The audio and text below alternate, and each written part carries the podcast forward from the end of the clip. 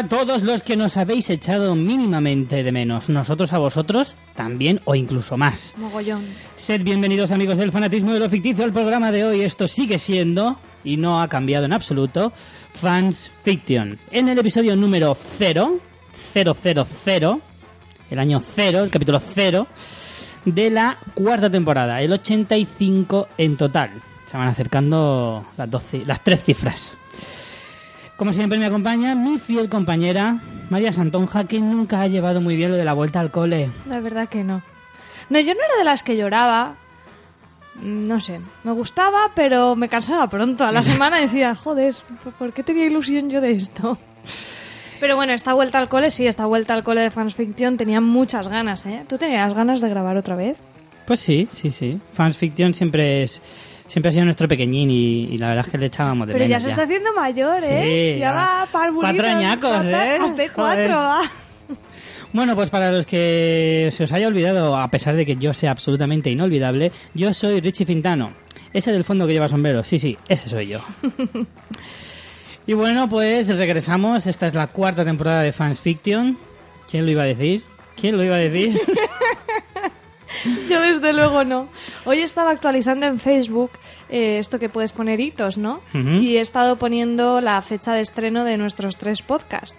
Y el podcast de, de fans eh, lo hicimos el, creo que era 21 de febrero de 2013. Sí. Digo, Dios mío, o sea, no, no hubiera pensado que ni que hubiésemos aguantado tanto, ni, ni que hubiéramos llegado Ni tan hubiéramos lejos. tenido tantísima perseverancia. Eso Sí, es lo que sí, más sí. llama la atención. Estamos muy contentos, la verdad. Y yo mm, con muchas ganas de empezar esta cuarta temporada y con cositas nuevas y, Y yo salía en esa foto sin barba, tío. Me he visto rarísimo. y yo con flequillo.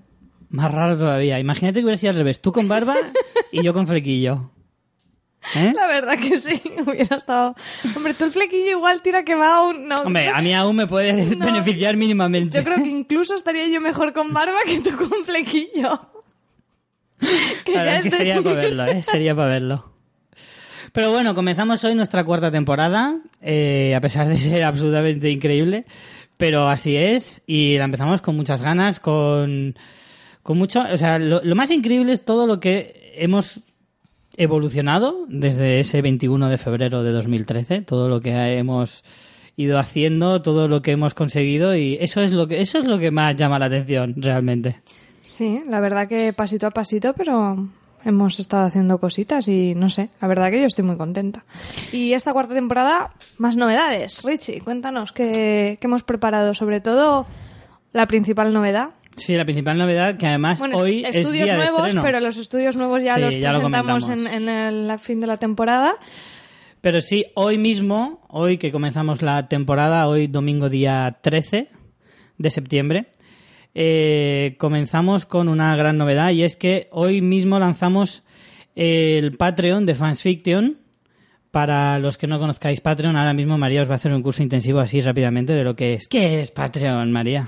Pues Una verás, amigos. No, Patreon, eh, muy brevemente, porque a quien le interese podrá ver nuestro vídeo explicativo. Ahora, ahora contaremos, pero bueno, brevemente, Patreon es una plataforma que permite apoyar a los creadores de contenido recurrente. Por ejemplo, bloggers, youtubers, podcasters, etcétera. Entonces, es como si estáis familiarizados con el crowdfunding, pues es algo similar, pero en vez de donar para un proyecto que se debe conseguir una cantidad para que sea se, mm, se pueda llevar a cabo ese proyecto, con Patreon lo que se hace es una aportación mensual para proyectos que, claro, no tendría sentido hacer como un- una recolecta para una sola vez, porque un podcast o un blog o un canal de YouTube va creando reco- eh, contenido recurrentemente. Entonces, bueno, básicamente ese es el sistema. Sabéis que nosotros eh, no éramos, no, no hemos sido partidarios nunca del tema de los donativos tipo botón de PayPal y ya está. Entonces, bueno, así siempre buscamos la manera de, de por un lado, conseguir monetizar el podcast y por otro lado, pues, eh, sobre todo para hacerlo mejor y ir invirtiendo más tiempo y recursos y por otro lado, eh, conseguir hacer, hacerlo aportándoos algo de valor a vosotros, que no sea esto y ya está. Entonces, Claro. la verdad que el Patreon está chulo porque te permite poner contenido solo para la gente que, que está como suscrita, te permite poner recompensas. Eh, Está, está muy chula la plataforma, entonces lo hemos lanzado hoy. Es patreon.com barra fansfiction. Ahí hemos grabado un vídeo explicativo con todo. Podéis echar un vistazo. Nos veréis las camisetas nuevas de fansfiction que hemos hecho. Y, y bueno, la idea es que los que nos seguís, pues apoyéis este proyecto y podáis ayudarnos a que crezca, porque re- en resumidas cuentas es eso. eh, cuanto más consigamos, más cositas podremos hacer. Ahora, por ejemplo, con lo que re- recaudamos de, de nuestro capítulo premium de Juego de Tronos, pues hemos hecho la inversión para hacer las camisetas, para hacer algo de publicidad. Pues esto es un poquito, un poco así. Cuanto más vayamos consiguiendo, reinvertiremos y podremos hacer esto un poco más grande.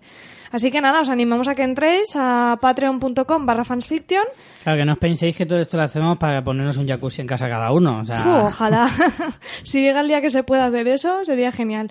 Y nada, ahí veréis todos los modos de suscripción, las recompensas, etcétera. Y así nos veis el vídeo, que salimos muy guapos y con las camisetas nuevas. muy, fa- muy favorecidos. Tened en cuenta que el verano ha sido duro. En fin, Sí, no, ¿no? estamos muy morenos. Muy morenos no se nos ve, ¿no? Desde Yo vivo en. Alicante y no he pisado la playa en todo el verano. Es, Yo he ido es un dos crimen. veces. Es un crimen. Sí, la verdad que sí. Y, y bueno, esa es la principal novedad, pero no la única, porque vamos a intentar hacer las cosas muy bien para nuestros Patreon, sobre todo, que serán los, los oyentes más fieles que nos van a apoyar, pero también para todos nuestros oyentes. Correcto. Y así que vamos a empezar con concursitos, con novedades. Cuéntanos, Richie, tú un poco el tema de los concursos, qué idea tenemos. Pues a ver, también tenemos idea de, ir haciendo a lo largo del año, en momentos puntuales, cuando sea algún especial o cuando lleguen las navidades o el día de la marmota, no lo sé, ya veremos. Las fiestas paganas ya veremos. Pero siempre es hacer, pues intentar darle, como decimos, enriquecer cada vez más el podcast, hacer que a vosotros también os merezca la pena, ya no solo echaros unas risicas, sino que también, pues, que podáis participar activamente, pues eso, los concursos, eso lo que hace es eh, fomentar el que vosotros, como digo, participéis, eh, que podáis sacarle algo de provecho y siempre, pues, aparte de las camisetas que hemos hecho. De hecho, eh, camisetas podemos sortear ya una, ¿no? Lo que pasa es que no hemos pensado el modo... Claro. La cuestión es que no sabemos cómo sortear las cosas porque ya tenemos algunas Claro. preparadas. Como os hemos dicho, hemos hecho ya camisetas, pero queremos sortear una de inicio de temporada, pero no sabemos muy bien cómo. Así que si os parece, durante esta semana nos podéis hacer vuestras propuestas de cómo haríais el concurso. Y, Y así nos quitáis trabajo a nosotros también. Claro, y la, y la semana que viene ya planteamos las bases o algo así. Las Sí, camisetas están muy así. chulas, las podréis ver, las pondremos en redes sociales y en la entrada de este podcast también podemos poner una foto y están muy molónguidas, Richie. Están muy molonguidas, esa es la palabra. esa es la palabra. Entonces, sí, tenemos camisetas, tenemos alguna otra cosa. Por ejemplo, tenemos algo guardado para el estreno de The Walking Dead, que ya os comentaremos a lo largo de esta semana en el capítulo de, de Fiar. Y, y bueno, no será lo único. O sea, según vaya avanzando el año, ya os iremos contando, pero concursos vamos a tener a lo largo de todo el año. ¿Vale? No todas las semanas, de momento, pero, pero sí que de vez en cuando os iremos regalando algunas cosillas. Y bueno, no sé, hay mucha, hay, queda mucho año todavía, ¿eh? Madre mía, la de cosas que se nos los que nos planteamos hacer, veremos a ver cuántas acaban llegando a buen puerto. Otra cosa que sí tenemos es dentro de dos semanas eh, un directo en, en el. Salón del Cómic. Eh, uy, a ver que os mire la fecha exacta porque no la tengo en la cabeza. Eh, bueno, estaremos en el Salón del Cómic en Alicante, que es en, IFA, en el recinto ferial.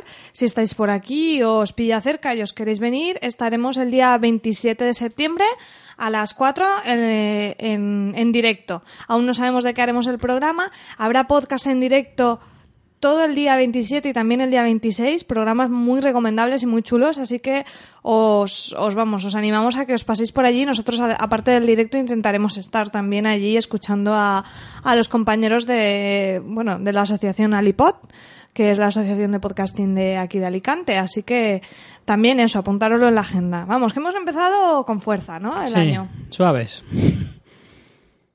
Y bueno, no sé, ¿hay alguna otra novedad más para este año, en principio?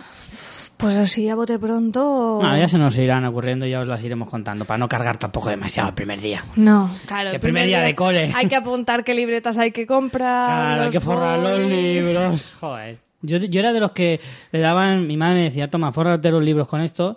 Llegaba noviembre y ahí estaba todavía el libro ya todo reventado por las esquinas, pintarrajeado, que luego me decía, ¡estate quieto, que luego te lo tengo que usar tu hermano! Pero eso era muy, eso muy, muy de antes. Porque ahora no te lo pueden usar los hermanos, porque ahora cambian el libro cada año para joder, para que te gastes el dinero. Mala gente. Sí, eh, nuestros oyentes de las editoriales, gracias por escucharnos. Eh, yo quería decir algo más, pero se me ha ido. Ah, sí, nuestra web, nada, que seguiremos publicando en fansfiction.es. Nos han llegado emails recientemente de, de gente que estáis escuchando episodios antiguos, nos hace mucha ilusión y bueno, ahí lo tenéis todo en fansfiction.es. También los Yo modos, guarde de, el oído. los modos de contacto y todo lo demás y todo lo que vamos haciendo, pues ahí lo tenéis. Y bueno, ¿de qué vamos a hablar hoy, Richie? Que no has hecho ni sumario ni has hecho nada. Es verdad, no he hecho sumario, porque nos hemos puesto ya ahí a hablar de las novedades. Es que yo estoy muy contenta y muy emocionada con todo lo que hemos hecho. ahí. Las cam- Emocionada. Las camisetitas, el no sé qué. Pues bueno, como es la- el regreso del verano y, y es el primer día de cole, como digo, pues siempre los primeros días de cole, pues vas a clase y la seño, la seño, nos dice, pues ¿qué habéis hecho este verano? ¿Qué habéis, qué habéis estado haciendo sin vergüenzas?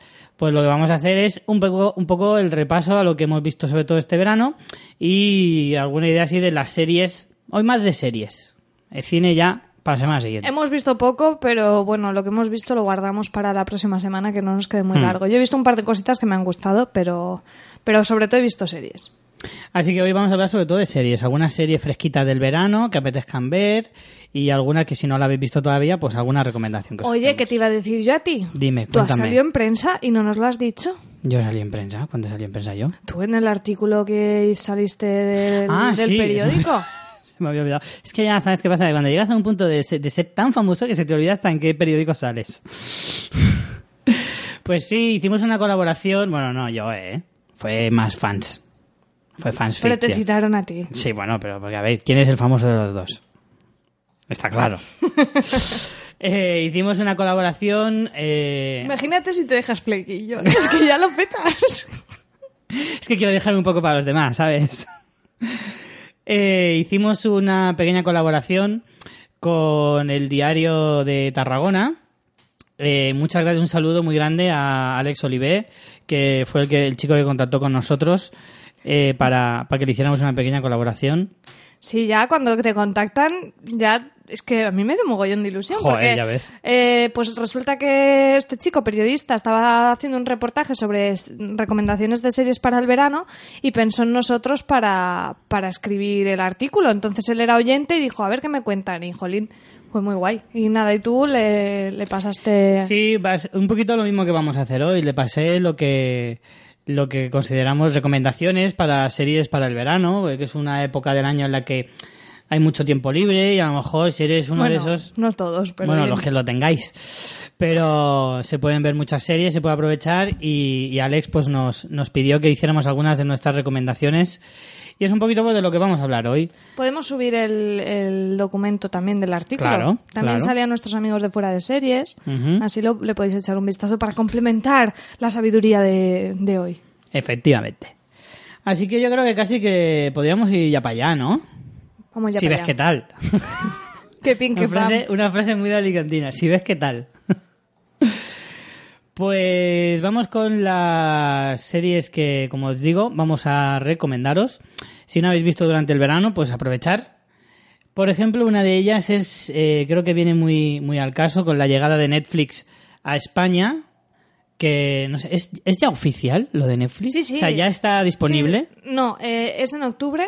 Si entras en la web de netflix.com barra, punto e- barra es o algo así, te puedes como apuntar como a una lista de emails para que te avisen. Pero en principio sale en octubre, no se sabe qué día de octubre. Pero sí va a estar, además va a estar disponible en la plataforma de Vodafone, de Ono. Y los precios salieron ya, no sé si estaba sobre los 12 euros o así. Yo quiero probarlo, vamos, desde luego. Al inicio había el rumor de que quizá podría para los para los usuarios de Vodafone o no, que pudieran tener unos meses de prueba gratis, más que nada porque en otros países, esto lo comentó CJ Navas en, en un Fuera de Series Express, que es por cierto un podcast que os recomiendo, de diario, de noticias cortitas, y bueno, él comentó que en otros países cuando llegó Netflix, al hacer, también entró como de la mano de, de Vodafone, en, en, en, otros países. Y para los de para los usuarios de Vodafone tuvieron tipo tres meses gratis o una cosa así o un mes gratis o no me acuerdo. Entonces que podría ser que en España lo hicieran. Seremos tan desgraciados que seguro que no lo harán porque a mí me vendría genial. O sea yo ya me ilusioné en plan hostia qué guay porque yo soy de Ono bueno primero me, me dije hostia espera un momento. Si yo soy de Ono Ono era de Vodafone entonces Netflix en plan ¿sabes? te volviste todo loca. Sí entonces, por ahora eso no lo han confirmado. Sí que estará disponible, pero pagando el, el, Claro. el coste. A lo mejor luego lo hacen de sorpresa. Estaría súper chuli. No sé. Yo, Yo, si estuve, no, estuve probar. investigando para ver si me compraba una tele o no. Y yo preguntando, y, oye, ¿y estas teles cuáles son las mejores? ¿En qué me tengo que fijar yo? ¿Que el cable sea largo? No sé, pregúntame. Blanco y negro, cosas. color. Y, y el chico me dijo que es que las televisiones para lo del HD mm, van así reguleras, pero que el tema del Netflix iba a ser la primera plataforma en la que sí que realmente ibas a aprovechar bien el, HD. Algo así entendí yo. Mm, Tampoco me enteré muy bien, no voy a engañar. Así que no sé, pero me llamó especialmente la atención eso, que Netflix vas, sí que se va a poder ver en, no sé si en HD o en Full HD, uno en plan mega, super mega calidad. Pues ya hay tanto no sé, pero vamos, que yo le quiero echar un vistazo. Pero ya te digo, me parece raro porque sale el mes que viene, pero aún no se sabe si será el 1 de octubre Mm. o el 30 de octubre. También. Estamos ahí jugando en esas fechas. Bueno, pues ya que estábamos hablando de Netflix, como os decía, vamos a empezar por un par de las suyas. Y una de ellas es Daredevil, Oh yeah. de la que hemos llevamos hablando y esperando muchísimo tiempo. ¿Tú la has visto ya o no la has visto? No la he terminado, pero me queda poquito. ¿Qué Me te ha pasado, Richie? Tres o cuatro. Cuéntanos por qué llevas tanto retraso con las series últimamente. ¿Qué te ha pasado? Pues mira. pues que me he mudado. Me he mudado y ahora el tiempo va menguando. Y además se me ha roto el ordenador. Exacto. Las dos cosas se me han juntado y creo que es una de las mayores desgracias que le puede pasar a una persona. Y es que el ordenador se te rompa hoy en día. Pues sí. Y, y la verdad es que voy, no voy a decir jodido, sino muy jodido. y entonces, claro, el tema, el tema serie está chungo. Además, es verdad, ahora me he mudado y el tiempo mengua. Mengua cada día. Deberían hacer días de 30 o 45 horas. Pero para ver series, no para trabajar. Claro, no- claro. No jodamos.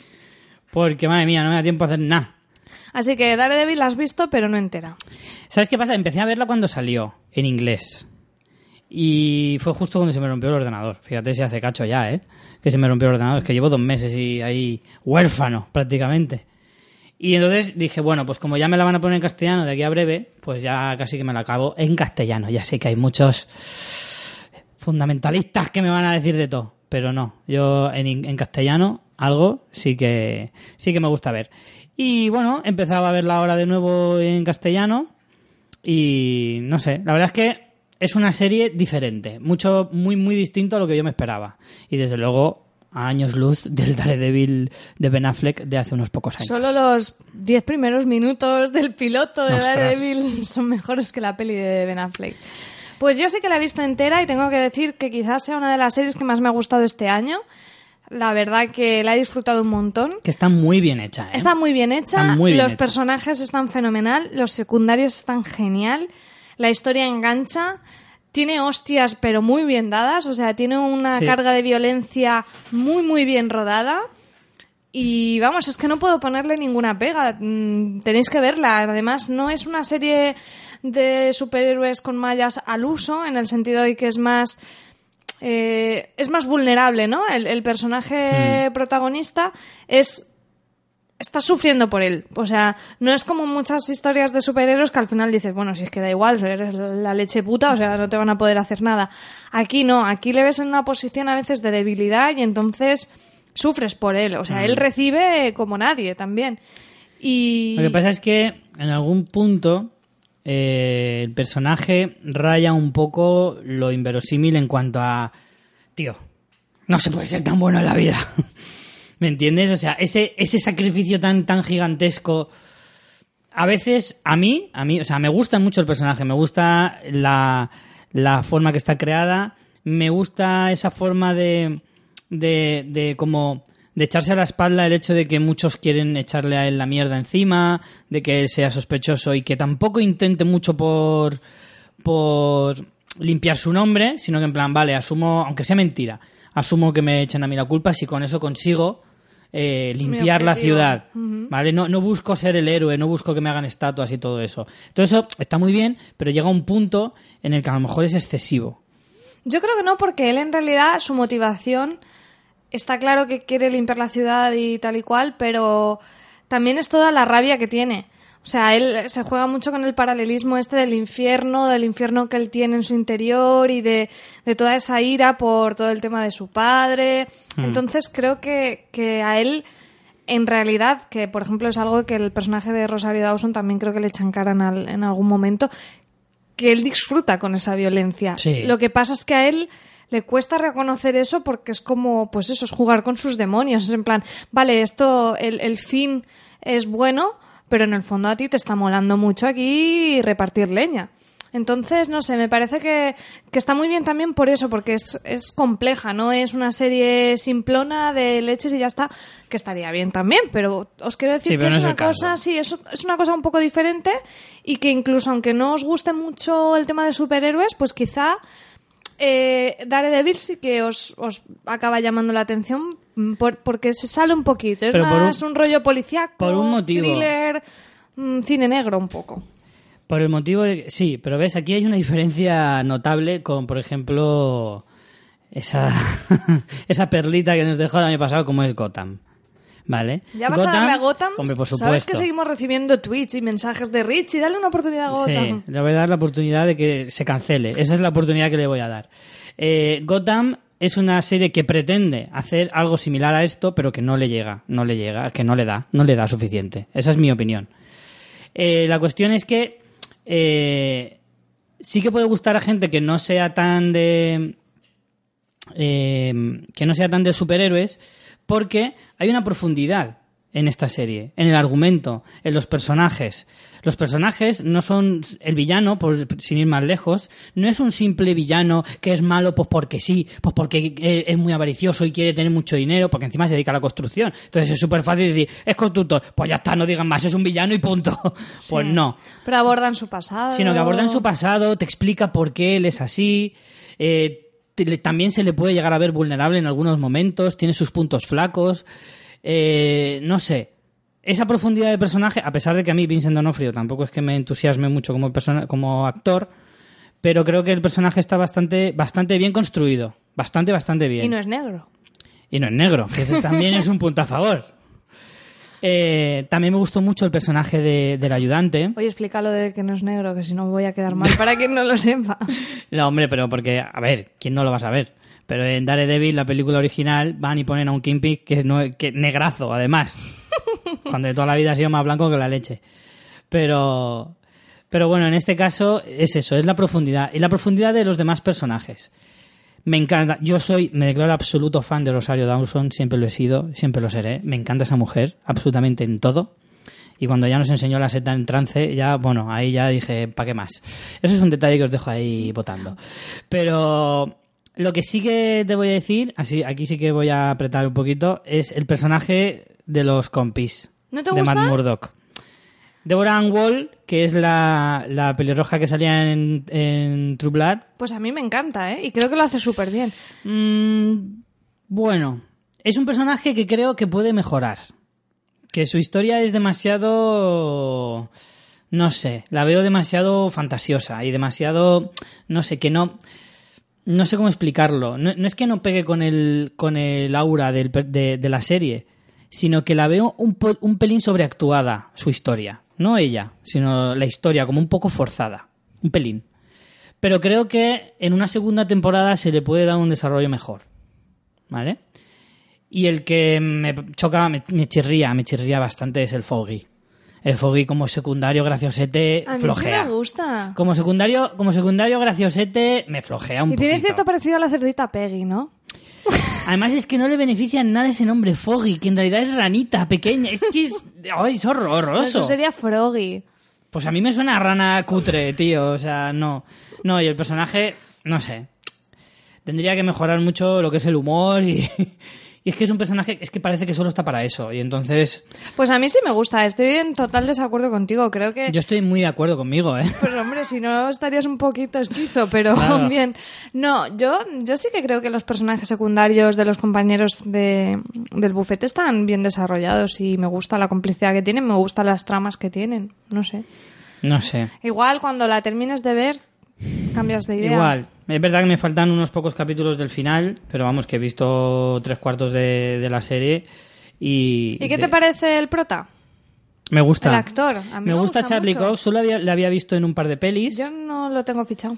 Eh, mira, salía como uno de los protagonistas de Casanova, aquella película de Hugh Ledger, muy entretenida, Sí. muy divertida. No me acuerdo bien. y hacía así como de pimpín. Ah, ya me está sonando. Estoy viéndole la cara Mm. así con, con las chorreras. Y salía en Stardust también, la peli de, de Matthew Vaughn con, con Claire Dance, Morritos Claire Dance.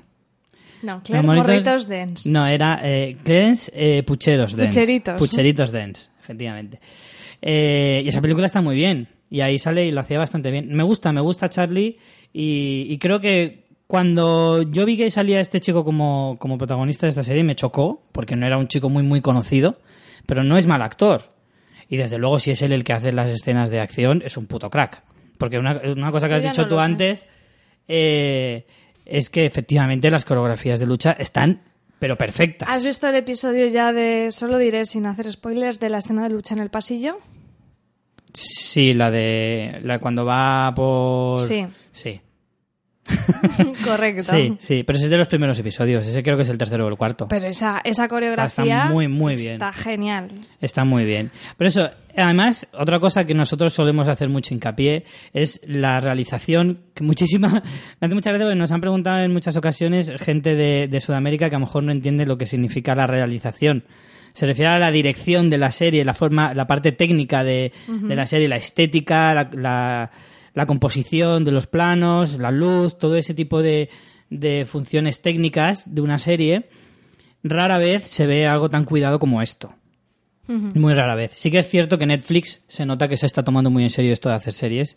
Invierte mucha pasta, ¿eh? mucha, mucha pasta. Y además eh, se, lo ocurran, se lo ocurran mucho. Y este, el creador de esta serie, que es Drew Goddard, es un director que poco a poco se va haciendo hueco y, y sobre todo mm, empieza a sonar bastante, ¿eh? Empieza a sonar bastante y entre algunas de sus de sus de sus últimos trabajos, por ejemplo, y él ha hecho más de guionista, ¿Qué cositas? ¿vale? De guionista ha hecho, por ejemplo, eh, Guerra Mundial Z, bueno, ahí tampoco es para fardar demasiado, pero tiene La caballa en el bosque, que es una película que ha tenido bastante acogida dentro del género, Monstruoso, que en su momento tuvo bastante bastante tela, también fue guionista de Perdidos, no sé, y ahora le han puesto a hacer un, el, el guion de Robapocalipse, que es una película que en principio iba a dirigir Steven Spielberg. No sé al final en qué quedó aquello, si la va a dirigir él o no. Pero bueno, como director solo había estado en La cabaña del bosque, pero ahora aquí en, en la serie, pues creo que se está, se está desenvolviendo bastante bien. No sé, yo creo que es un chico al que hay que tener bastante en cuenta, ¿eh? porque es jovencito, tiene 40 años y, y es un tío al que habría que seguir de cerca.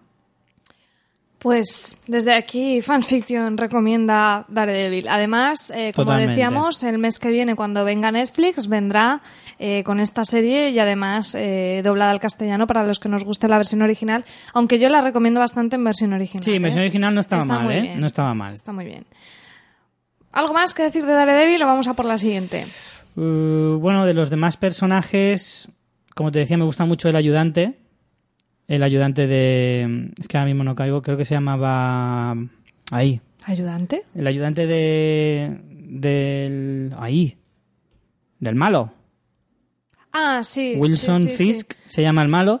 Pues el ayudante, que no recuerdo muy. Sí. Que siempre está diciendo en plan mi empleador, no sé qué, no sé Sí, mi empleador. Bueno, claro, esos Odio esa frase. subtítulos.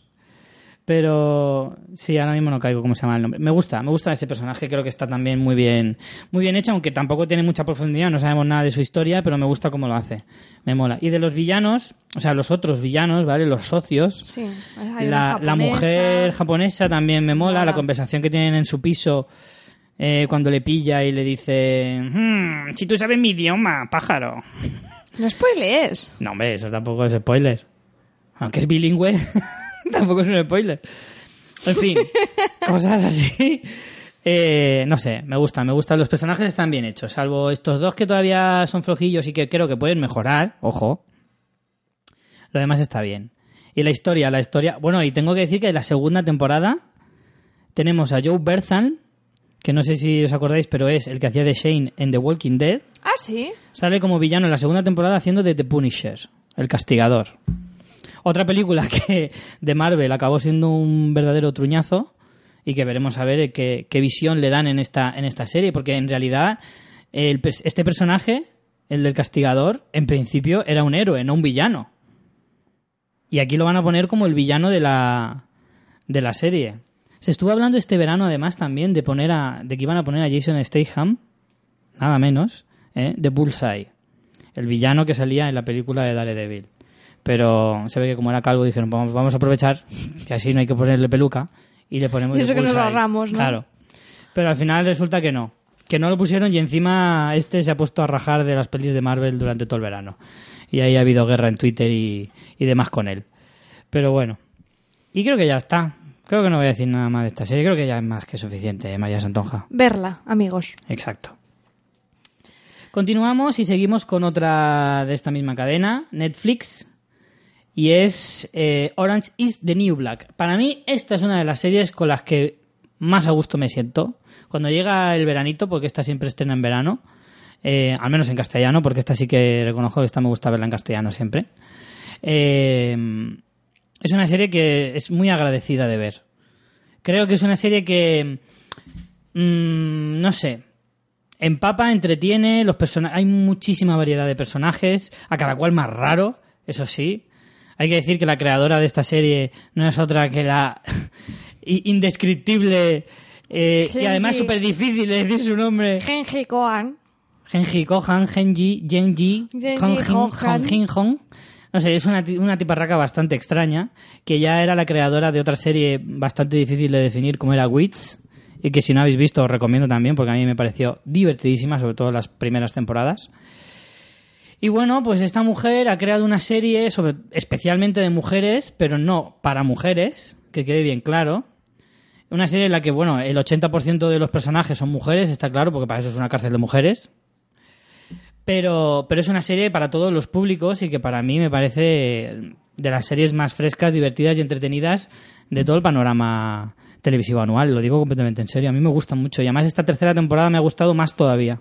Pues yo tengo que decir que yo no había visto nada de Orange is the New Black y este verano ha sido mi verano Orange is the New Black. Y me he visto una detrás de otra y no sabría decirte cuál me ha gustado más porque para mí no ha tenido Claro, una... no ha habido cortes. Claro, no ha habido cortes, pero lo he disfrutado muchísimo. Es una serie que de hecho la empecé un poquito antes de verano, había visto dos o tres, pero no me decía mucho. Los dos tres primeros capítulos de la primera temporada me refiero. Eh, bien, pero de esto que dices, bueno, bien, pero me da un poco lo mismo, que si la veo bien y si no tan bien, y decía, joder, tan, tan buen nombre que tiene, tanta, tanto reconocimiento, tan buena crítica. Pero creo que fue a partir del tercero o el cuarto que ya vas conociendo más a los personajes y te van creando curiosidad en esa cárcel que, como tú dices, hay, hay de todo, hay un popurrí de gente Bueno, bueno, bueno. fascinante que ya no me he podido desprender. De hecho, la, la he estado viendo en español porque la tenía en español, no, no sé por qué. Y luego al llegar a la tercera, ya cuando llegué a mitad de que aún no estaban todos en español, pues ya en inglés me daba igual, o sea... Y me ha encantado, o sea, me parece una serie, como dices tú, muy novedosa, que es muy valiente, que presenta personajes bastante distintos, tramas bastante interesantes. Es algo diferente, no sé, me parece algo diferente y, y me río muchísimo y me emociona. En la tercera temporada, por ejemplo, hay un capítulo dedicado a un episodio dedicado a Caputo, por ejemplo, que es el, el director de la bueno, no es el director, es El gerente, el gerente bien. de la prisión, por ejemplo, que me encantó, que me emocionó. eh, todo, me parece que mm, una serie con un reparto tan inmenso en el que todo el mundo está de 10. O sea, aquí para dar premios se quedan cortos, porque tendrían que hacer premios para, para todo el reparto, porque es que están todos, incluso, incluso los personajes de los de los guardias de la prisión en esta tercera temporada que ha habido una trama mm, bastante centrada ¿no? en los funcionarios de prisiones de, de pues que se ha privatizado la prisión y temas sindicales. Incluso los- esos personajes son están súper bien hechos o sea es que están todos genial. Yo soy mega fan pero mega fan o sea es que no lo sabía, o sea, he tardado en verla, pues, pues, por ejemplo, porque no, igual House of Cards aún no la he visto, ¿no? Claro. Y sé que cuando me pongan, pues me pasará seguramente como Orange is the New Black, me la vea del tirón y ya diga, Dios mío, ¿cómo he estado tanto tiempo sin ver esto? Pero bueno, por tiempo al final, a veces vamos ahí priorizando las novedades y, y pasa eso, pero es como, joder, ¿cómo he podido estar sin ver esta serie? O sea, fenomenal hay que decir, me acuerdo que cuando hicimos el programa con los chicos de Porque Podcast, que creo que precisamente fue Ove Jorge quien recomendó Orange is the New Black, y, y comentaba eso, que, que no eche para atrás el hecho de que sea una serie protagonizada todo por mujeres No, no, para del nada. tipo, eh, es una serie de chicas. O sea, No, olvidaros de esos prejuicios y de esas historias y verla porque de verdad que vale la pena. A mí una de las cosas que, que más me hacía gracia era que, que de verdad, si son así las cárceles, yo me descojono, ¿eh?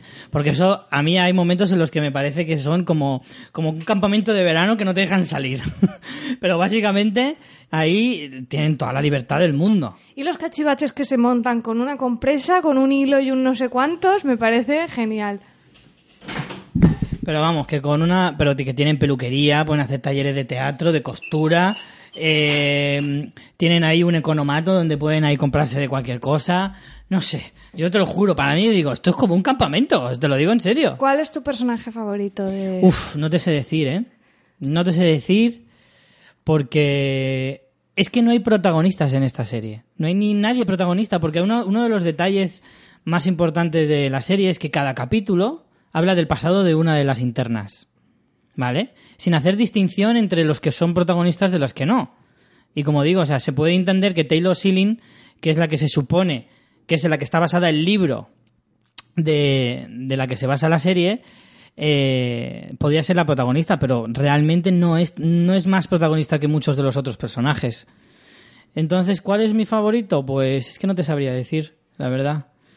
Me gustan muchos. Te puedo decir los que no me gustan. A ver, Por ejemplo, mm, no es que no me gusten... tú por- eres mucho de odiar, así que Sí, yo soy muy de odiar, ya lo sabéis. No, pero odiar, odiar tampoco odio a nadie. Odio, es un odio lógico. Por ejemplo, la madre de Daya, que ahora no me acuerdo de su nombre tampoco.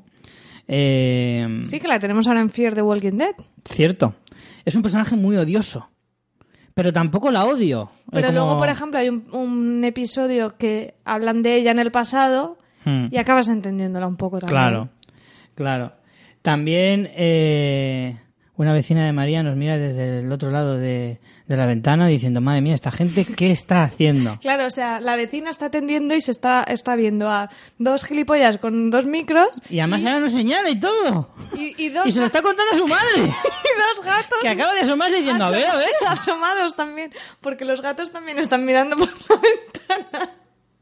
Ahora le Y saludo con la mano y nos saluda con miedo, diciendo, madre mía, igual estamos saliendo en directo y no nos estamos enterando. Bueno, En fin. Eh, lo que estaba diciendo. Cosas del directo, señores, que no hacemos. Pero, pero sí, me... hay personajes que te pueden caer peor o mejor, pero que no... Bueno, mira, el de Hailey, el de Hailey sí que no me gusta mucho. Ay, pero no, a ver. que también es entendible.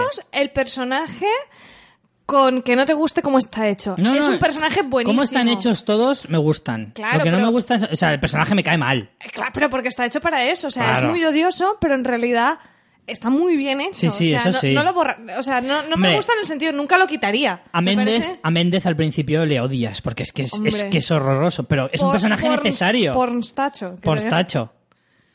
Es un personaje odioso al máximo, pero era genial. Red me encanta. Red es fantástica. Todas, es que son todas. Es que son todas. Y, y Ojos Ojos, Locos. locos. al principio me daba tirria, tirria solo de verla, pero, pero poco a poco Pero también le vas genial. cogiendo... La trama de esta tercera temporada escribiendo las historias Sí, porno ostras. es fantástico. ¿Ves? Y la chica esta, no me acuerdo, es que son tantos personajes que esta sí que es difícil acordarse de todos los nombres. Pero esta delgadita, negra también, que está tan enganchada a la novela, que no me acuerdo su nombre. Sí, sé quién La del pelo dices. rapado. Sí. Esa sí que no me gusta demasiado. Esa vez como es de los personajes... Es muy buena, demasiado buena, ¿no? Es, de- es un personaje demasiado, no sé. Y ese, ese sí que creo que la actriz también está un pelín sobreactuada. Un pelín.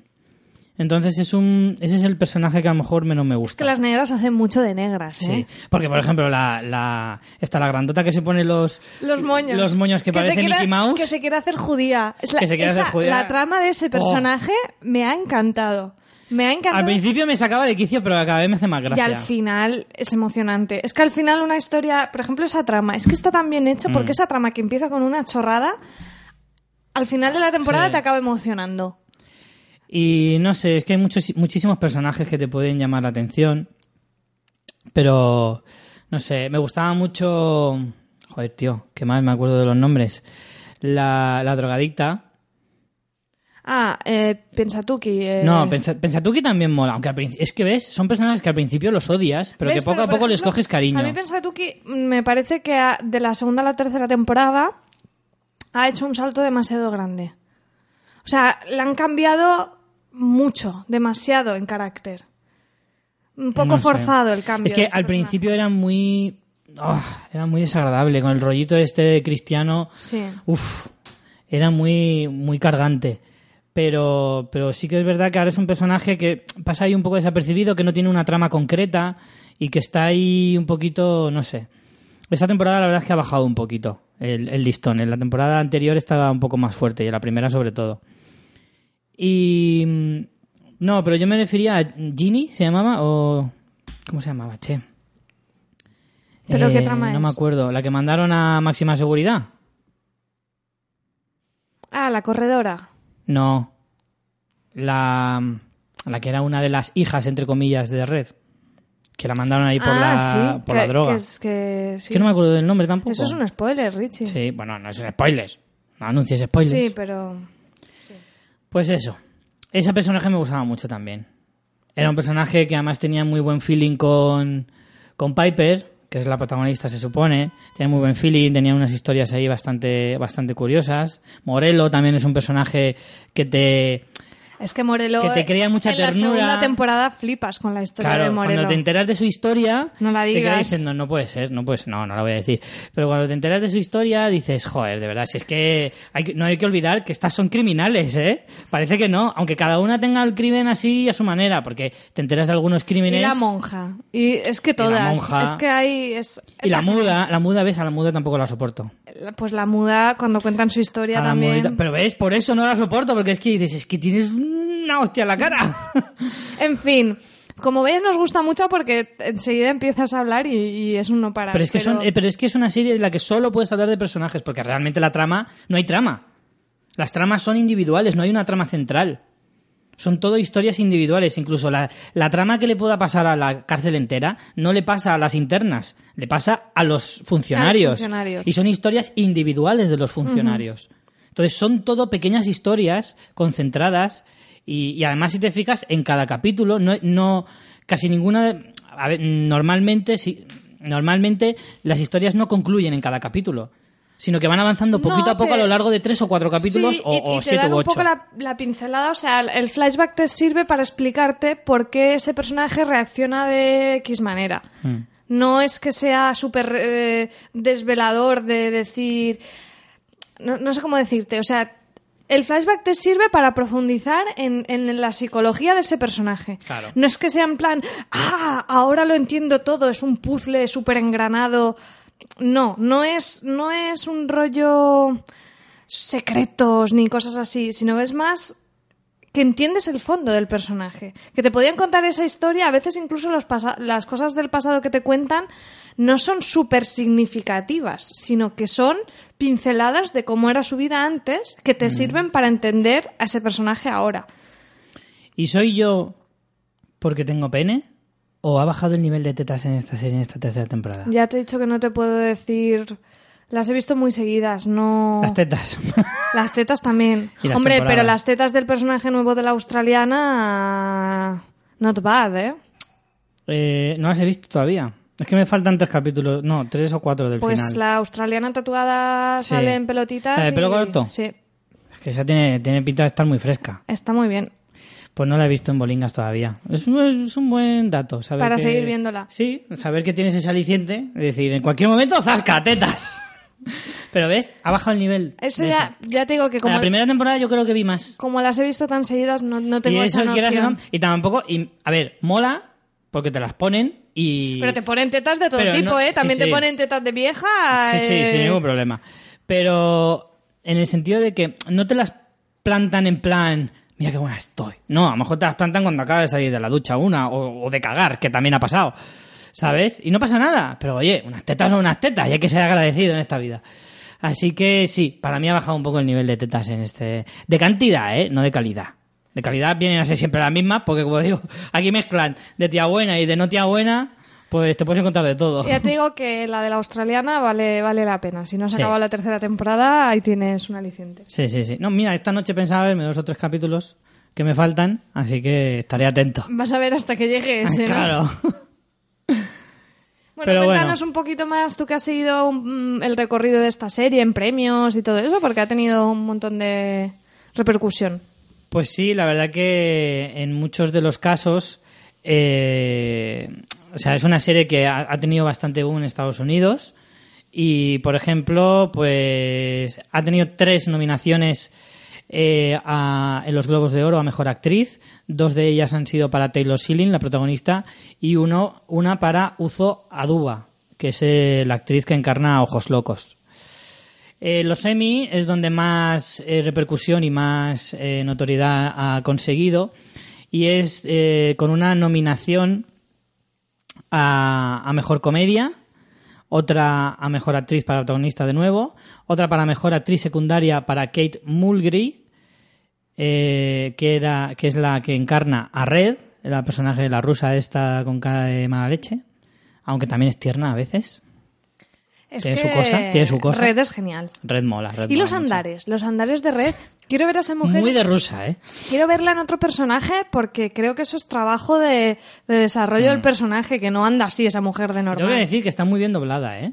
En el caso de Red, sobre todo, porque poner Sí. acento ruso no es fácil sin que te no, quede no. cutre. Está muy bien, ¿eh? Yo, yo que he visto, ya te digo, mitad en español y mitad en, en versión original. Hombre, la versión original siempre para mí es un poquito mejor porque es la interpretación íntegra de lo que ha hecho el actor Claro, claro. físicamente y con la voz, está claro. Pero que el doblaje está muy bien. Si no os gusta ver series eh, en versión original, en esta el doblaje, vamos, no molesta nada. Está muy, muy bien hecho.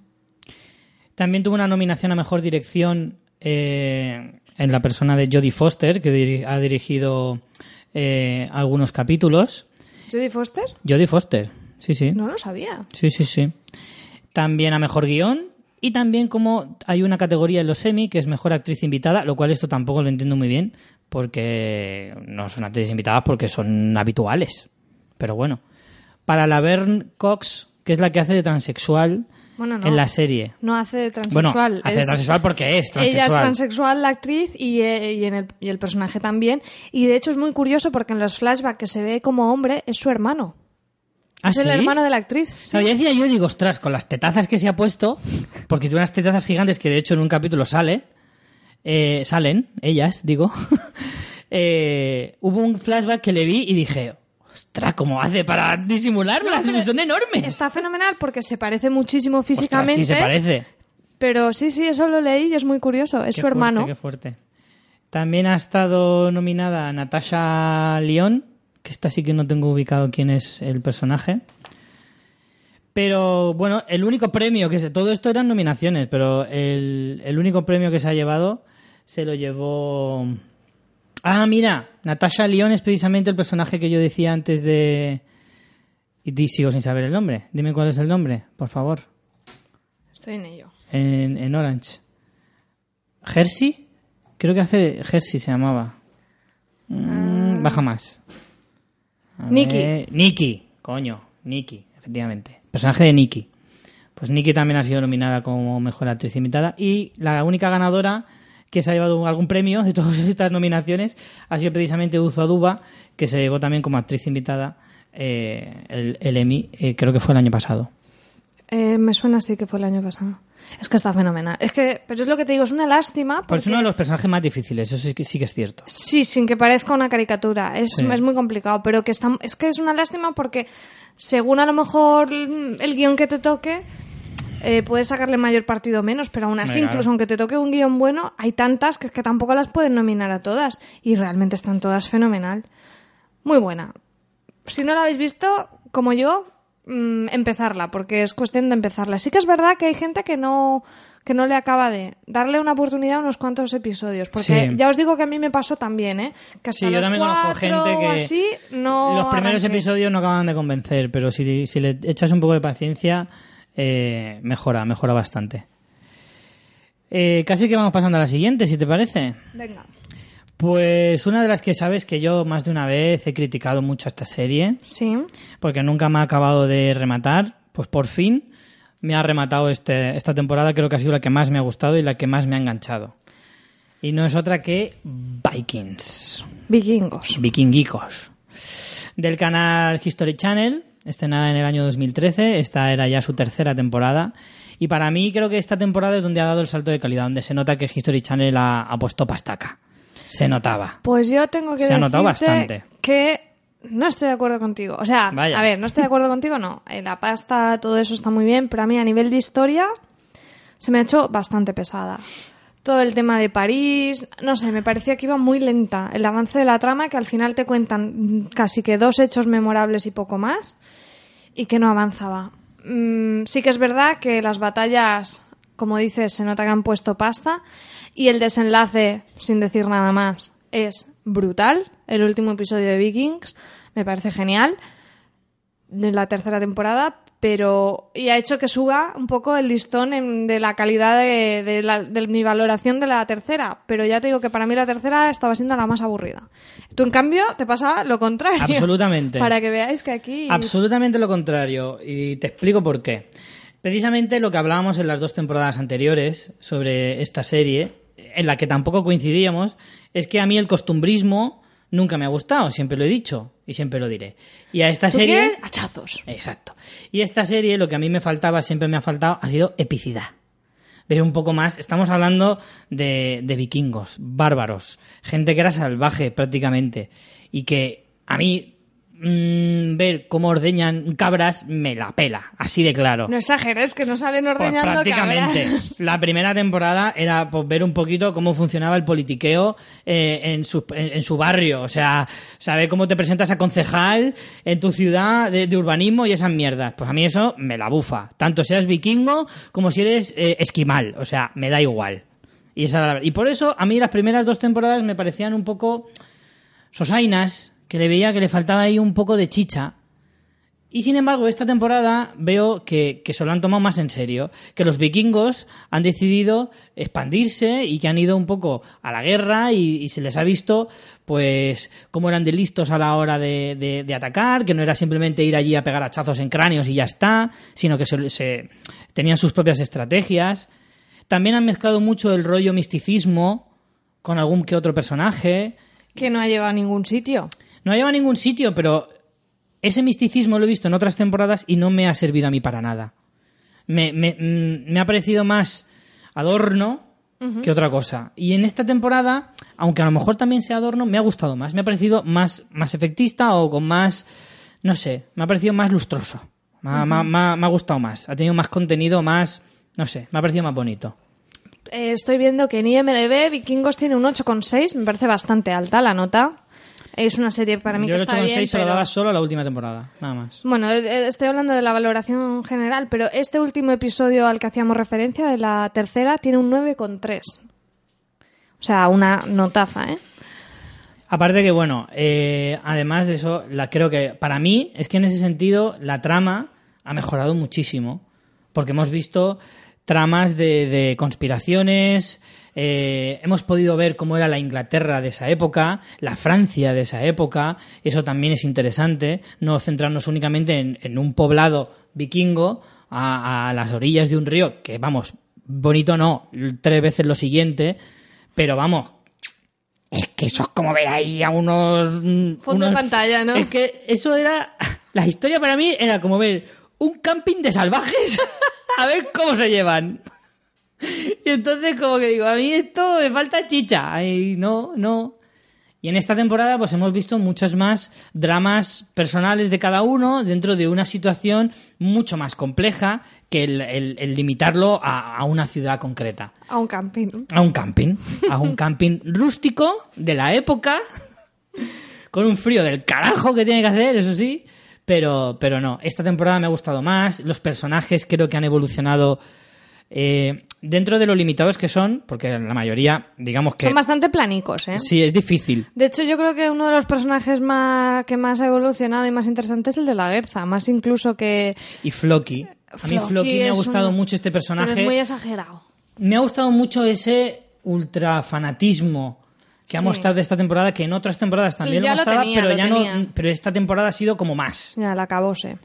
Y eso a mí me ha gustado eh, dentro de ese personaje. Tengo que decirte que ahora haciendo memoria y hablando de la temporada han pasado más cosas de las que quizá he dicho y sí que es verdad que ha habido momentos de culo torcidismo. Claro. Han habido momentos de, de tramas amorosas y ha habido momentos de. No sé, de lujuria salvaje, con infidelidades y en fin, un montón de cosas que para mí han, han mejorado mucho respecto a las dos temporadas anteriores. ¿Sabes quién es súper fan de esta serie? Mi madre. Y no ¿En sé serio? si solo por Travis Fimmel o qué, pero... Fíjate que yo a Travis Fimmel, eh, esto es una pequeña confesión mía personal, ¿vale? ¿Qué le dabas, A una no? exnovia que, que, que tuve, estaba absolutamente obsesionada con este chico. Que antes tuve de que no. fuera famoso. Que tuve no. Las exnovias se tienen. Ya, Bueno, porque la tuve en su momento y ahora, bueno, ahora sigue siendo exnovia. Exacto. Pero bueno, que, que era... La tuviste como novia. Sí. Y ahora la tienes como exnovia. Exacto. Las exnovias son para siempre. Vaya disertación que estás haciendo en un momento. es que aquí se aprende de todo, Richie. Sí, sí. De sociología incluso. Pues resulta que le tenía absoluto fanatismo a este chico. Tanto que acabé cogiéndole tirria. Porque es que era horroroso. Y claro, cuando empezó a hacer esta serie fue como, ay, el idiota este. Ahora me lo tengo que tragar aquí todo el rato y no sé qué. Pero tengo que reconocer que me encanta, me chifla. Me chifla, creo que hace un personaje que no es nada fácil porque le da, le da una esencia propia. Tiene un eh, no se parece a ninguno de los otros. Tiene una Tiene forma de moverse, personalidad, sí. una forma de hablar, una mirada impresionante. No le daba, pero Bueno, a igual por- mejor un día tonto me pilla. no, pero sí que es verdad que me, me gusta mucho cómo, cómo hace el personaje. Me gusta mucho la, la- eso, la personalidad que le da él mismo, ¿sabes? Eso es, es una chorrada, pero esos movimientos que tiene al hablar, al andar, esa forma de expresarse, esa forma de imponerse. Rolo, por ejemplo, es un personaje súper, súper clásico. Un macho fuerte, varonil, grandote, que es más de hostiar que de hablar y que luego tendrá su corazoncito y todo lo que tú quieras. Pero se sabe, está súper, súper encasillado realmente. Es un ladrillo, vamos. Sí, es un ladrillaco. Pero este no, o sea, Ragnar o, o Travis Fimmel, en este caso, creo que le da una esencia al personaje muy característica y muy, muy personal. Y eso, desde luego, para mí es, es de lo mejorcito de la serie, sin lugar a dudas. Pero bueno, todos los Y personajes está están muy buen horror, ¿eh? chicos y chicas. Eso así sí, que. está muy buen horror, eso sí que es cierto. Y la que creo que también ha mejorado mucho, que decías tú, era Catherine Winnick, que es la Gerza, que va mejorando. Y yo siempre he pensado que es súper guapa y que dices, hostia, una valquiria de estas ahí, vikinga, madre mía, qué pibonaco, además mujer fuerte. Es el sueño de, de- de- húmedo de casi todos los hombres. Pero es que en esta temporada está todavía más buenorra. Y estoy investigando sobre ella. ¿Sabes cuántos años tiene la muchacha?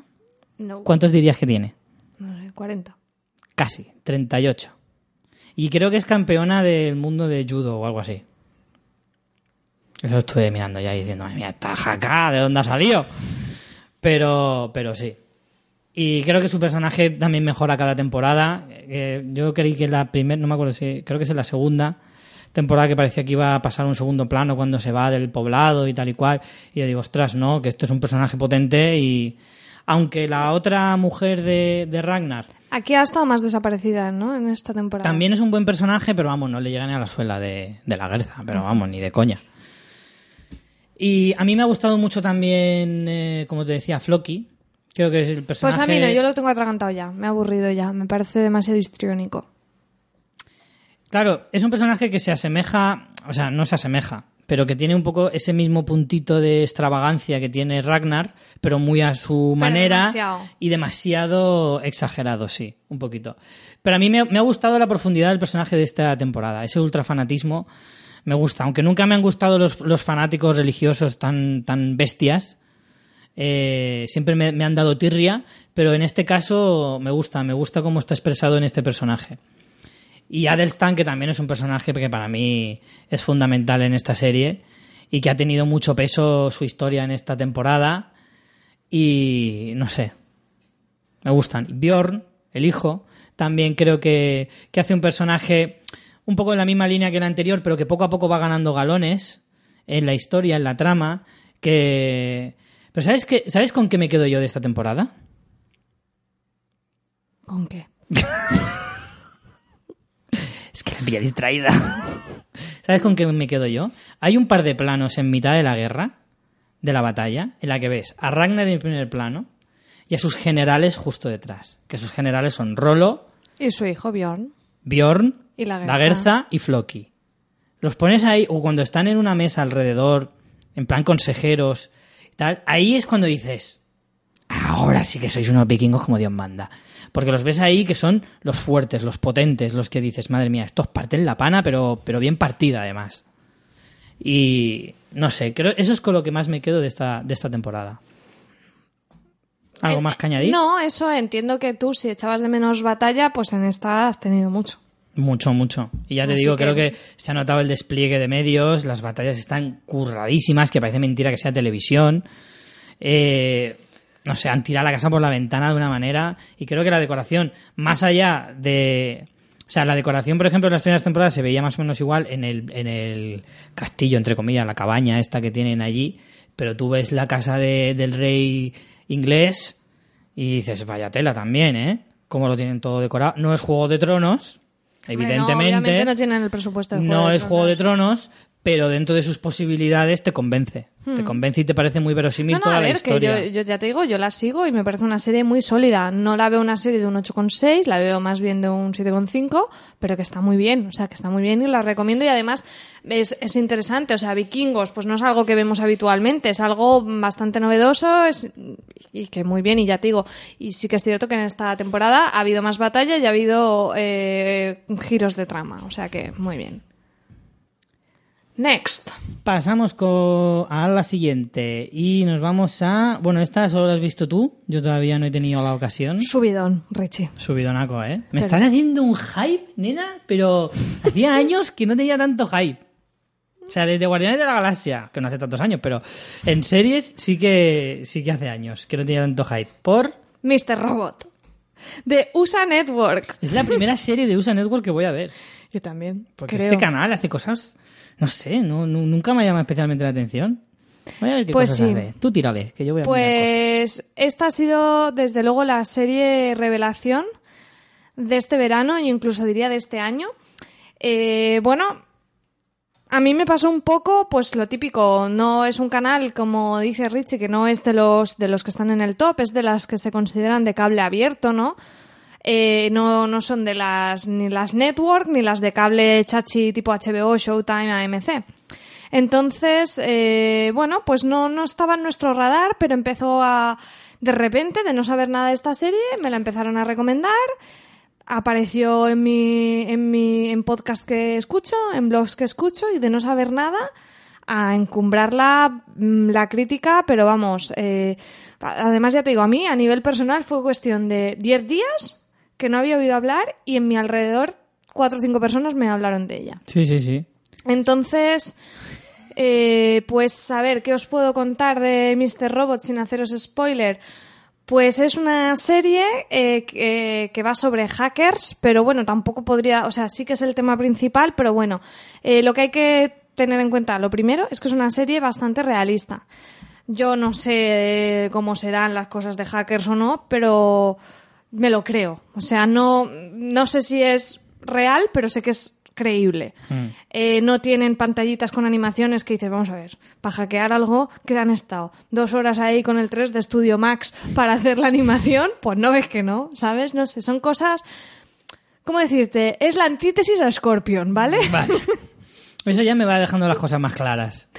O sea, es, tiene, es bastante realista. El protagonista está interpretado por Rami Malek, que es un chico que yo no conocía y que me ha dejado encantada. Tiene una mirada de así loco, mm, perturbado, Yo sí que inquietante. Sí que, conocí a este chico porque ya lo he visto en un par de ocasiones. Salía, mira, ahora me viene a la cabeza que salía en un capítulo de 24, o en varios, mejor dicho, en una de las temporadas.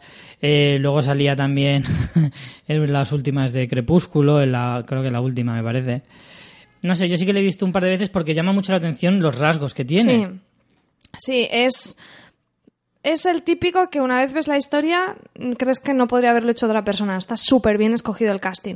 Luego ten- también tenemos a Christian Slater, lo cual era una mala señal porque estaba ya apodado como el cancela series. Y, y bueno, en realidad, eh, para... A ver, ¿cómo? Es que me, me da mucho miedo de haceros spoiler.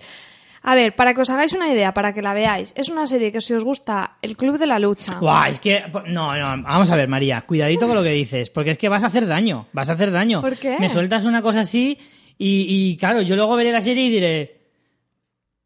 Es que me haces mucho hype, tía. ¿Cómo me dices que es como con el Club de la no, Lucha? no he dicho es como, he dicho si os gusta.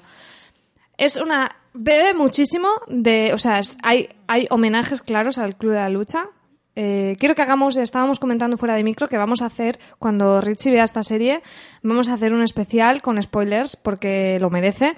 Y eso ya, para que te haga más hype aún, Richie. Parió. El caso, que eh, bebe mucho el Club de la Lucha, de V de Vendetta, o sea, tiene eh, el rollo hackers y también mm, vamos contra los conglomerados empresariales, muy rollo contra el consumismo y el capitalismo, muy Fight Club, lo tiene. Luego a nivel narrativo también, porque tienes mucho la voz en off del personaje de Elliot, que es el protagonista con sus pensamientos también muy tipo del Club de la Lucha y muchas más cosas que no voy a deciros. Pero bueno, para que os hagáis una idea, si os mola el Club de la Lucha, si os mola V de Vendetta, tenéis que ver esta serie. Es un thriller súper interesante. Y aunque hayáis visto estas pelis, la- lo podéis disfrutar igualmente. O sea, es, es, es una cosa que bebe de esas fuentes sin ningún tipo de pudor pero que aún así te puede sorprender, te puede gustar y te, y te puede interesar. Después, otra cosa que me gusta muchísimo, bueno, el personaje de Elliot es brutal, es fantástico, Sami, eh, Sami no, Rami Malek, eh, es que luego estoy con, está Rami Malek, que es el, el prota, pero luego está Sam Smile, que es el, El creador el entonces me, me hago un mezclote de nombres. Bueno, además del personaje de Elliot, los secundarios están muy bien, las tramas de los secundarios también están muy interesantes. El jefe, que Gideon, Ángela, que es su amiga, eh, bueno, muchos personajes que salen por ahí que están también muy bien. O sea, es una, es una historia en que incluso los secundarios con muy, muy poquito peso en la historia o con papeles que a lo mejor los ves prácticamente minutos, quieres saber más de esos personajes y me parece que eso hace que la serie tenga un mogollón de empaque. Y no sé, en definitiva, yo la he disfrutado un montón y desde luego en mi lista de lo mejor del año estará sin duda Mr. Robot. Veremos si está en mi lista de mayor hype del año. Seguro que mayor hype, o sea, eso también da miedo, ¿no? Porque yo te la quiero poner porque la he disfrutado un montón, pero claro, vamos a ver, o sea, el hype siempre puede ser muy negativo. Pero bueno, mm, Es que si me metes en la misma frase Club de la Lucha ya, el hype se dispara a niveles insospechados. ya.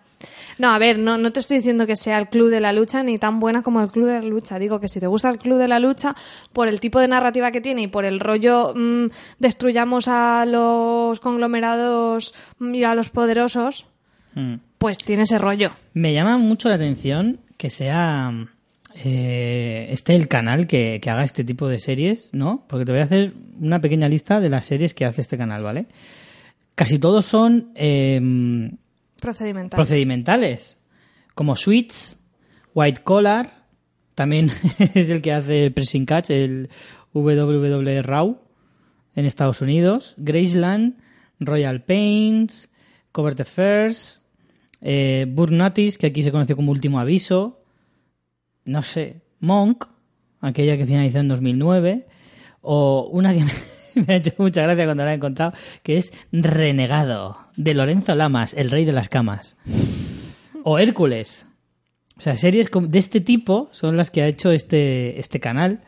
y no sé, me hace mucha gracia. Pues además, aparte de la historia, que sea más o menos arriesgada, eh, a nivel de narración y de realización es muy original, ¿eh? O sea, no te vas a encontrar un plano contra plano, tiene, tiene una realización muy chula, una fotografía súper cuidada. O sea, no es. curioso, ¿eh? Aparte de la historia, que también, ya te digo, o sea, una cosa es la historia, el guion y otra cosa es la narrativa. La narrativa es fascinante porque tú todo el tiempo eh, estás viendo la historia a través de, de los ojos de Elliot, en cierta manera. O sea, además de su voz en off, por ejemplo, tú ves. Él va por la, por la ciudad y los carteles de publicidad.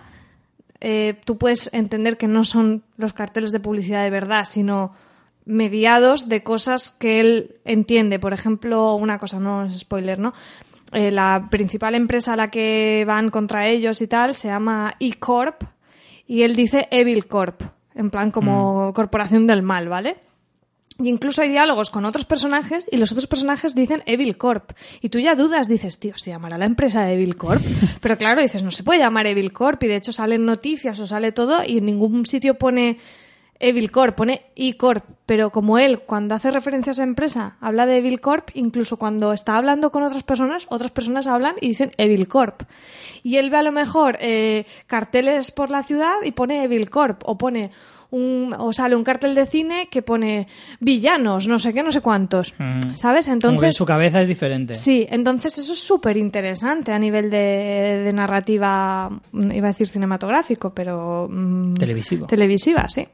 Así que tenéis que echarle un ojo, a ver si Richie recupera su ordenador, se pone al día y hacemos un especial con spoilers, que además seguro que los oyentes que la hayan visto tendrán muchas ganas de comentarla. Pues sí. Eh, te iba a decir que el canal este, el USA Network, resulta que es un canal de cable, ¿eh? No es en abierto. Ah, ¿no es en abierto? Es de cable, es de no, cable. pero, a ver, no, no es una network, pero es cable básico, del que cuando tú compras un pack lo tienes, igual que History Channel. No es como HBO o AMC que tú pagas como un suplemento por tener eso. Es como si dijéramos, si contratas Canal Plus, puedes contratar el pack que te viene mm, como Politan, no sé cuántos, Fox, no sé cuántos, Y luego tienes otros de y pago. luego pagas el Canal Plus, el Canal Plus Liga, y más o menos sería. ah, Sabemos que allí no funciona igual, pero me parece que es ese rollo. O sea, que es Sí, cable, bueno, pero, no, es, no es canal en abierto. no, no es abierto, es cable eso. básico. Por eso. Y bueno, de... ¿queríamos hablar de alguna más? Sí, ¿no? Tú querías hablar de Girls. Sí, yo también me he puesto al día con la última de Girls, la cuarta temporada. Es una serie que la verdad que a veces me da un poquito de pereza ponerme, pero Uf, cuando a la mí veo, horrores. pues yo la he disfrutado mucho esta temporada. O sea, creo que se mantiene al nivel, que las tramas La son verdad es que a mí siempre me pasa eso que has dicho. Me da pereza. Luego cuando me pongo, luego me la ventilo enseguida porque aparte de ser cortita, luego al final sí que te acaba Y los personajes, enganchando a los algo. personajes son muy buenos. O sea, independientemente de lo que te cuenten, creo que los personajes eh, son muy interesantes. Entonces, bueno, pues eso, yo he seguido viendo esta cuarta temporada y me ha gustado. Y vamos, yo es una serie que voy a seguir viendo. No, seguramente no esté en mis mega favoritas imprescindibles que no puedo perderme, pero, pero que yo la sigo disfrutando. A mí es que con Girls siempre me ha pasado lo mismo. No lo considero comedia. De hecho, no me gustan las historias que cuentan. No me gusta la serie en general. La verdad es que la serie no me gusta. Pero no sé qué tiene que me engancha. O sea, yo reconozco que puede ser buena serie, porque algo debe de tener para que me enganche a mí sin gustarme. Pero, pero no, no, no sé, no, realmente no es el tipo de serie que yo vería, pero la veo. Es que no sé explicarlo, tío. Es muy raro, es muy raro. Lo que me pasa con Girls no, no, sé, no soy capaz de explicarlo. Nunca he sabido. Pero no sé, esta eh, sí que es cierto que esta temporada ya me ha dado más, más pereza de lo normal. Pero aún así, eh, no sé. Es que si, si ya se me junta el año que viene con, con, la, con la siguiente temporada, ya no sé si me reengancharé, porque ya dos temporadas seguidas no sé si sería capaz. Hombre, es que eso es lo que te puede pasar. Si me da tiempo a verla de aquí a enero, a lo mejor me lo pienso, pero lo veo complicado porque aquí a enero hay mucho que, que ver, los pilotos están a la vuelta de la esquina. Bueno, y eso- ya ha habido algunos, me parece. Por eso, por eso. Así que Girls, no sé yo si acabará en el cajón desastre. Bueno, ¿y tú qué has, has empezado? Porque a mí me ha quedado pendiente aún este verano ver Aníbal, True Detective. Yo Aníbal, es que Aníbal siempre la he visto en castellano y no ha llegado a España todavía, no sé por qué, porque todos los años ha llegado en verano.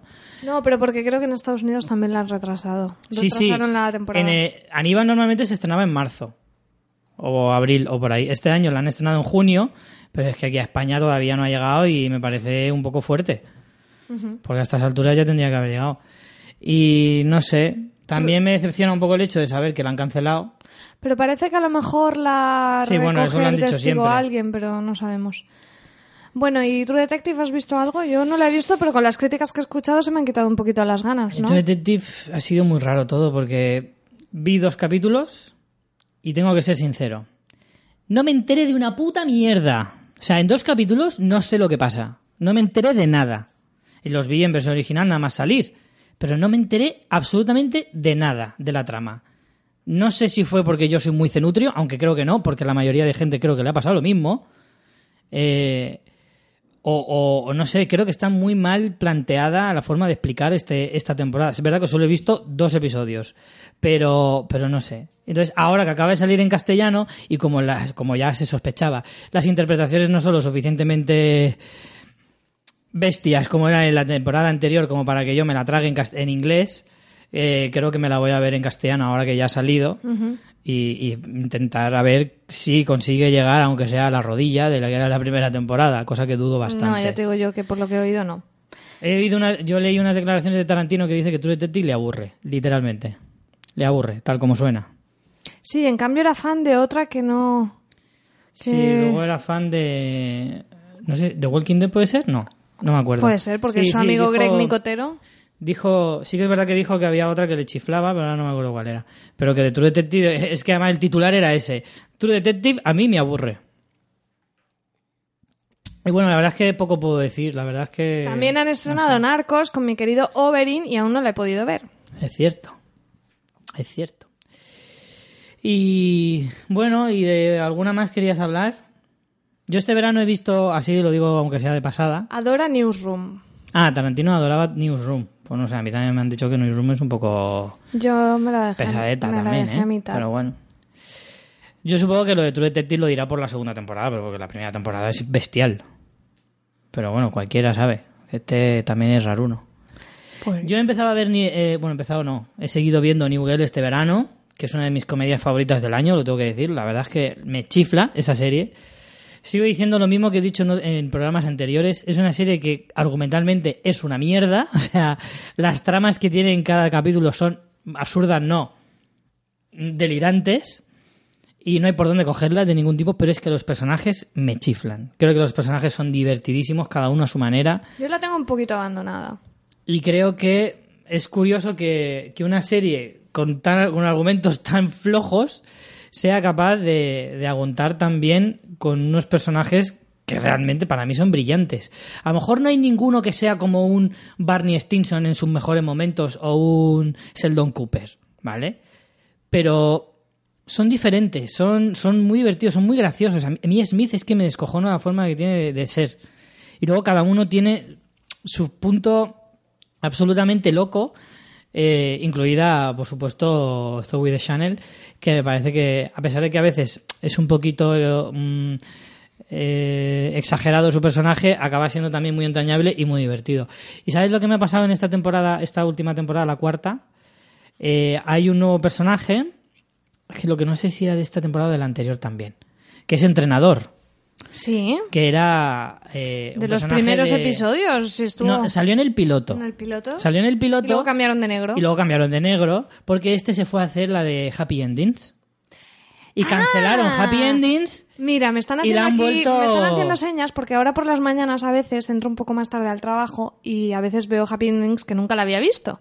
Tiene Y su he- gracia. He visto capítulos así sueltos y me sonaba el negro y me dijo mi chico, este, esto salía en New Girl y yo digo, pues no sé, porque yo estaba pensando en el negro nuevo, no en el negro Claro. entrenador. Ah, muy bien, muy bien. Y entonces este ha vuelto y ahora va a sonar muy mal, pero tengo que decirlo. Se me hace muy raro que hayan dos negros en una sitcom, te lo juro. En una sitcom, porque... en- Una sitcom de Walking- blancos, porque hay sitcom de negros que todos son negros. No, y en Pero- otras series tipo Walking hay un montón de negros. Sí, sí, pero O las de ahí- Shonda hay un montón de negros. Pero digamos que ahí, bueno, aunque vayan cayendo como moscas, eh, se van reponiendo. Pero aquí, eh, en, las- en la comedia es raro, ¿ves? Una comedia blanca es raro ver más de un negro. Es como, y se me hace extraño, es tío. como me en, choca. la, en la serie, en nuestra otra peli- estúpida película americana. En plan, solo Sí, puede sí, haber un negro que es el exacto. gracioso, además. Es más, es que. si- a ver, a lo mejor soy yo solo, ¿vale? Pero cuando están los dos en la escena, parece como que están incómodos. es que como diciendo. Se miran diciendo, sí, uno de los dos sobra. Te lo juro, cuando las tramas se cruzan de ellos dos, siempre me da esa sensación. Es en plan, como que se incomodan el uno al otro. Es muy raro, es muy raro. Vale. Pero la serie Richie, mola mucho, ¿eh? muy En serio, bien. verla. Aunque haya overbooking de negros, por favor, verla, que es genial. Y ya está, yo creo que no he visto más cosas este verano. Pues no, yo tengo también bastante acumulado. Me he puesto tan a tope con Orange que lo demás me ha dado un poco igual. Orange y Mr. Robot. Sí. No, pero Mr. Robot me la he visto la semana pasada, ¿eh? Que tiene... ¿Cuántos capítulos son? No sé si eran 12 o... 12 o por ahí, o... No son muchos, más de 13 no son. ¿Ves? Ah, Fíjate que llega al punto en que ya 12 me parecen demasiados. Pf, así me pasa a mí con Anatomía de Grey, que hoy he soñado con, con la de Anatomía de Grey y todo. Tengo de Anatomía de Grey, me, Tengo me quedé acumulado. en la décima por la mitad. Yo no sé ni por dónde Va a estoy. empezar ahora la 12 Que luego, lo veo, que luego lo veo y es como, uy, uy, uy, uy, uy, eso Sí. es culebrón y me lo trago entero. es que pero engancha claro, la hija de puta. tú te ves ahí 22, 24 episodios y dices, Es que eso "Madre se hace de más Dios". largo. No. No, no, no, no, no. Y yo estoy ahora acabándome de Blacklist la segunda temporada antes de que empiece la tercera, porque esa serie me gusta. Yo, Ah, yo estuve a punto de dejármela, pero ahora que la veo me gusta, me engancha. La abandoné. Es que tú sabes que yo procedimentales solo veo cada semana, olvídate. Sí, eso sí que es verdad. Bueno, pues antes de irnos, una recomendación cultural para los que estáis por aquí por Alicante. Mm, Nos han pedido los chicos del Rocky Horror que, que lo recordemos. Si no lo habéis visto nunca, ¿tú lo has visto alguna vez? No, la verdad que no. El Rocky Horror Pictures, Picture Show, eh, los que lo conozcáis, pues bueno, yo tampoco estoy muy puesta, pero es un fenómeno mundial, es una película muy mítica, pero que a la vez es como una peli muy rara y muy mm, extraña, pero que se empezó a hacer con proyecciones en directo que tenían como representación y se hace en todo el mundo. Se hacen, se pone la peli, pero a la vez eh, los hay como actores haciendo cosas y también el mismo público participa haciendo cosas que no sé muy bien qué es porque no he ido nunca y espero ir esta, esta vez. Y aquí en Alicante lo hacen una o dos veces al año, una compañía de teatro que se llama Ewok, Ewok eh, Show, me parece. No, Ewok. Ay, a ver si te lo digo mal, che. Sé que es Ewok. Ewok Company, Ewok. algo. Compañía iWalk Show. A ver, lo he dicho bien, che. La chuleta. Bueno, pues eh, lo hacen, la proyección, el, el Rocky, eh, y ahora lo harán el día 1 de octubre a las 8. La proyección de la peli con animación y participación del público y además una actuación en directo del grupo de Argelin Pop. Entonces lo hacen en Cigarreras, que es un centro cultural aquí en Alicante, en la calle San Carlos 78. Y podéis mirar en su cuenta de Twitter, me parece que me parece que las eh, entradas se compran allí mismo. Y bueno, es un, no sé si son 3 euros o 5 euros algo así. Te dan como el atrezo, porque como público tienes que ir haciendo cosas. Entonces te dan la bolsa con todas las cosas que vas a usar luego en la proyección. Y la verdad que estará, estará chulo. Yo espero ir la anterior vez. No sé si la anterior vez que lo hicieron. Sí, yo me fui de, a Madrid, que me fui con mis padres a ver el musical del Rey León y no lo pude ver. Y ahora lo hacen el 1 de octubre, así que apuntarlo en la agenda los que estéis por aquí por Alicante. Y nada, si queréis más información, buscar en, en Twitter, son arroba Rocky Alicante. Y nada más, Richie. Yo creo que ya la agenda ya está, las estrellitas por tu parte. Estrellitas de iTunes, ya lo sabéis. Nos dan la vida, nos dan la vida. Estrellitas y valoraciones en iTunes. Y algún que otro comentario, chachi piruli. ¿Eh? Ay, teníamos algún email, ¿quieres que lo lea? Venga, va, lee un email. Quiero que lo leas. Eh, Además es pertinente porque nos hablaba de series. Muy pertinente. A verlo. Tico, tico, ¿dónde lo... Es que estoy yo... que hagamos el primer día, tenerlo en cuenta. Todavía falta un poco de. Ahí está, rodaje. Richie, es cortito, lo puedes leer tú. Ah, es cortito. Entonces lo leo yo, vale. Es de John y nos dice: Buenas pareja de dos. Es claro. Eh, ¿Habéis visto Penny Dreadful? Está guapa. Entretiene un rato. ¿Qué opinión os merece? Un saludo. Enviado desde mi iPhone. Ah, no, eso no había que leerlo. pues sí, John, hemos visto Penny Dreadful. Para mí la segunda temporada es infinitamente mejor que la, que la primera. Pero Pues, infinitamente. Yo vi la primera, me gustó, pero se me hacía lento. Y la segunda, después de ver dos episodios, dije, venga, hasta luego. Pues mejora mucho más la segunda. a mí se me hace eh, soporífera, me duermo viéndola. Sí que es cierto que tiene un ritmo Tiene un chungo. ritmo horroroso. Un ritmo chungo, pero de verdad que la primera temporada Me, me se acabas, hizo muy pesada. Me acabas de joder, porque yo era ya una serie que vi el primero, Ya te habías hecho la idea de que no ibas a seguirla. tardé mes y medio, la vimos en casa, dije, venga, va, porque a mi chico le gusta. Digo, venga, va, pero es como, vamos a verla o si no la veo yo solo. No, no la veas tú solo, vamos a verla, venga, vamos a verla. Vi el segundo, casi me quedo dormida y dije, mira, ya, la puedes ver tú por tu cuenta porque esta mierda la vio? pasa". No, no, la- no sé Ah, si pues la, mira, bueno, no sé si la tenido visto, suerte. no sé si la he visto, pero es que vi el segundo y dije, "Vea, brujas y mierda, brujas con el pelo, vamos, cardado. Pelo cardado. A mí esto, no. Y la primera es- me es muy gustó. ochentera. Me gustó también la primera, pero es que, o sea, yo pondría los episodios a velocidad 1,5, porque es Sí, eso es sí que es lento. Pero te voy a decir una cosa como aviso. Va increciendo la temporada. Empieza floja, Ah, pero tengo mucho pero por poco a poco, poco a poco, poco a poco va subiendo. Vamos a ver. Pedro Pascal ha hecho una serie y yo no la he visto. ¿Tú crees que yo voy a ver a brujas con el pelo cardado teniendo a mi Oberyn ahí? Pues no. Pedro Pascual sí que es verdad que ha hecho su Pascual serie. no. Pero a mí personalmente me ha gustado más la segunda temporada. Y es cierto que si me hubiera pasado lo que te ha pasado a ti, eh, habría acabado por defenestrarla completamente. Y, la verdad es que esta segunda temporada me ha dado el empujón para que quiera ver una siguiente, una tercera. Pero, pero ya te digo, para mí creo que, que hay un cambio radical y que mejora infinitamente en la segunda temporada.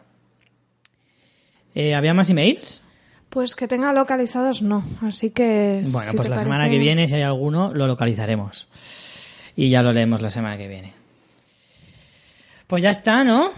¿Qué te ha parecido el primero de esta temporada? Ay, bien, yo tenía ganas. Todavía hace calor. Tengo unas ganas de que se vaya el calor, ya está asqueroso. Ya, Ha sido un verano largo, ¿eh? Ha sido largo, largo. sí. Y solo recordar a nuestros oyentes que nos den sus ideas para ver cómo hacemos el sorteo de la camiseta, que somos novatos aún en sorteos. Claro. A ver qué se les ocurre. Eh, tenemos alguna idea, pero bueno, todavía no convencen, así que si nos dais las vuestras, siempre es mucho mejor. Porque así, si luego sale mal, siempre os podemos echar la culpa a vosotros. Correcto. Pues nada, chicos. María, a la semana que viene Hasta la semana que viene. estaremos aquí. Señores, una vez más, a ver muchas series y muchas películas. Chao.